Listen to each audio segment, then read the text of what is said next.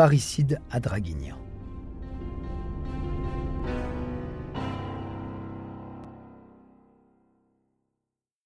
Dès le lundi suivant, le procureur de la République annonce que l'affaire est élucidée. Patrice Camberoux refuse cependant de communiquer quoi que ce soit au sujet des deux jeunes placés en garde à vue la veille. Ce sont des mineurs, je ne veux pas prendre le risque de polluer l'enquête du juge d'instruction, se justifie-t-il, avant d'ajouter qu'il reste des choses à faire, des personnes à interroger. L'autopsie du corps de Sylvain sera pratiquée à l'Institut médico-légal de Nice dès le mercredi 29 avril, afin de confirmer les circonstances exactes de sa mort. Pourtant, le mardi, soit cinq jours seulement après le meurtre, la presse dévoile que les suspects en garde à vue ne sont autres que le fils de la victime et son ami. La compagne de Sylvain est mise hors de cause immédiatement.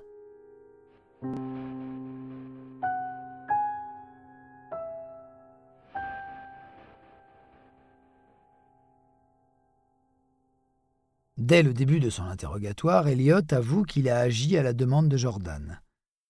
Il explique qu'il aurait craqué sous les sollicitations incessantes et quotidiennes de celui dont il était épris.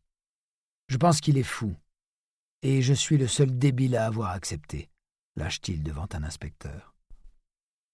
Pourquoi a-t-il cédé? Parce que Jordan lui disait être battu, parce qu'il voulait l'aider, le protéger, parce que... parce que... Plus de 230 000 euros, c'est beaucoup quand même, surtout pour un garçon comme lui. Mais Elliot dit aussi qu'il s'est ravisé. Quand il tenait le revolver monocoup de calibre 22 long rifle devant la tête de Sylvain, après avoir échangé quelques mots, il ne voulait plus tirer. C'est en voulant retirer sa main du chien que le coup est parti, touchant mortellement le quinquagénaire en pleine tête. Elliot est alors parti en courant et a jeté l'arme dans un puits, se trouvant sur son chemin. D'après l'expert balistique, sa version des faits est compatible avec les constatations techniques.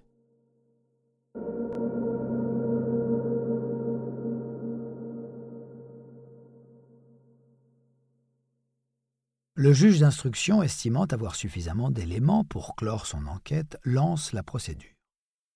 Le procès de Jordan s'ouvre en premier le 22 mai 2022 dans une salle du tribunal pour enfants de Draguignan pour complicité de meurtre. Il fait face, avec un avocat lui aussi resté anonyme, au juge pour enfants, le président, et à deux assesseurs. Le tribunal pour enfants juge les contraventions de cinquième classe, les délits ou crimes commis par les mineurs de moins de 16 ans. Aucune information ne filtre suite à ces jugements, et seuls les verdicts sont connus. Maître Laurent Latapi, le défenseur d'Eliott, a assisté au procès de Jordan et s'est exprimé juste avant celui de son client. Il se souvient d'un accusé à peine ébranlé qui n'a versé qu'une demi-larme. Lors de ses derniers mots, il a fait part de ses remords, mais on avait de quoi douter. Jordan est condamné le 23 mai 2022 à 15 ans de réclusion criminelle. Il en a déjà fait deux en préventive. S'il déclare ne pas vouloir faire appel à l'annonce du verdict, certaines sources affirment qu'une procédure d'appel est en cours. Dans le cadre du strict respect de l'anonymat des accusés mineurs, il n'a pas été possible de vérifier.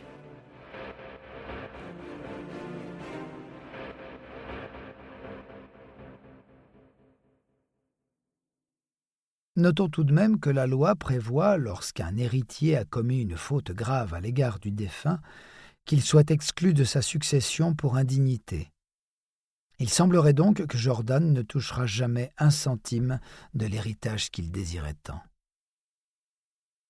En ce qui concerne le tireur, Elliot, son procès s'est ouvert le 16 janvier 2023 devant la cour d'assises des mineurs de Draguignan, sous la présidence de Mme Catherine Bonissi. Maître Guillaume Pialou défend les intérêts du défunt et Alexandra Granier ceux de sa compagne. Durant le procès qui se déroule lui aussi à huis clos, Maître Latapi s'évertue à démontrer que son client, s'il plaide coupable, a d'abord été la victime de la manipulation machiavélique de Jordan. Il cherche les circonstances atténuantes, en plus de la prise en compte du fait qu'il était mineur au moment des faits. Accusé de meurtre avec préméditation, Elliot risque jusqu'à 30 ans de prison. Durant deux jours d'audience, les débats tendent à donner raison à la défense. Le garçon est décrit par les experts psychiatres qui ont pu le rencontrer comme suggestible. C'est un pauvre garçon qui s'est fait manipuler, en raison d'une altération du discernement du fait de troubles psychiatriques ou neuropsychiques. L'avocat explique. Ces troubles du comportement ont été accentués durant la crise du coronavirus, car il n'avait plus accès à son psychologue. Mon client a arrêté de prendre ses médicaments et est devenu de plus en plus influençable. Il rappelle ensuite de plus, les conditions du tir laissent penser qu'il n'a pas forcément voulu tirer, et que c'est peut-être finalement un tir accidentel plutôt qu'un assassinat. Et cette thèse n'est pas du tout inappropriée, car l'expertise balistique laisse penser que c'est possible. Bien que le tribunal n'ait pas retenu cet argument, les six jurés présents l'ont entendu. Maître Latapi poursuit son travail. Mon client a une certaine fragilité psychologique que son ami a pu exploiter. Il se sentait un peu seul, encore plus pendant cette période de confinement.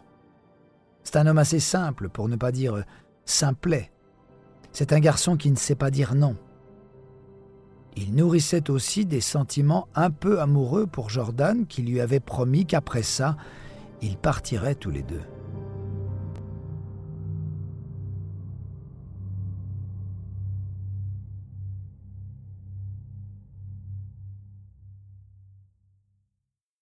Après seulement deux jours d'audience sur les quatre prévus, la juge décide d'avancer les réquisitoires.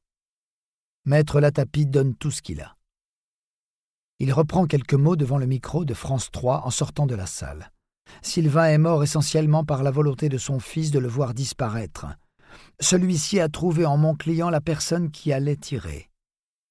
Mon client était influençable et suivi pour cela. Celui qui l'a amené à commettre ce crime a su déceler en lui cette capacité à être manipulé, exploité, et l'a poussé au fur et à mesure à craquer et commettre cet acte. Mon client a reconnu avoir commis ce crime sous l'emprise psychologique du fils qu'il a travaillé au corps pendant plusieurs mois pour qu'il le commette. L'avocate générale Estelle Bois réclame une peine symboliquement inférieure à celle de Jordan certes plus jeune et non tireur, mais véritable commanditaire du meurtre. Seules deux heures sont nécessaires à définir le verdict. Les jurés suivent les réquisitions de l'avocate générale. Ils ont retenu l'excuse de minorité de l'accusé, limitant à vingt ans la peine encourue, ainsi que les circonstances atténuantes grâce à l'altération du discernement, lui ôtant encore un tiers. Ce sera donc douze ans de prison ferme pour Elliot, qui en a déjà fait trois.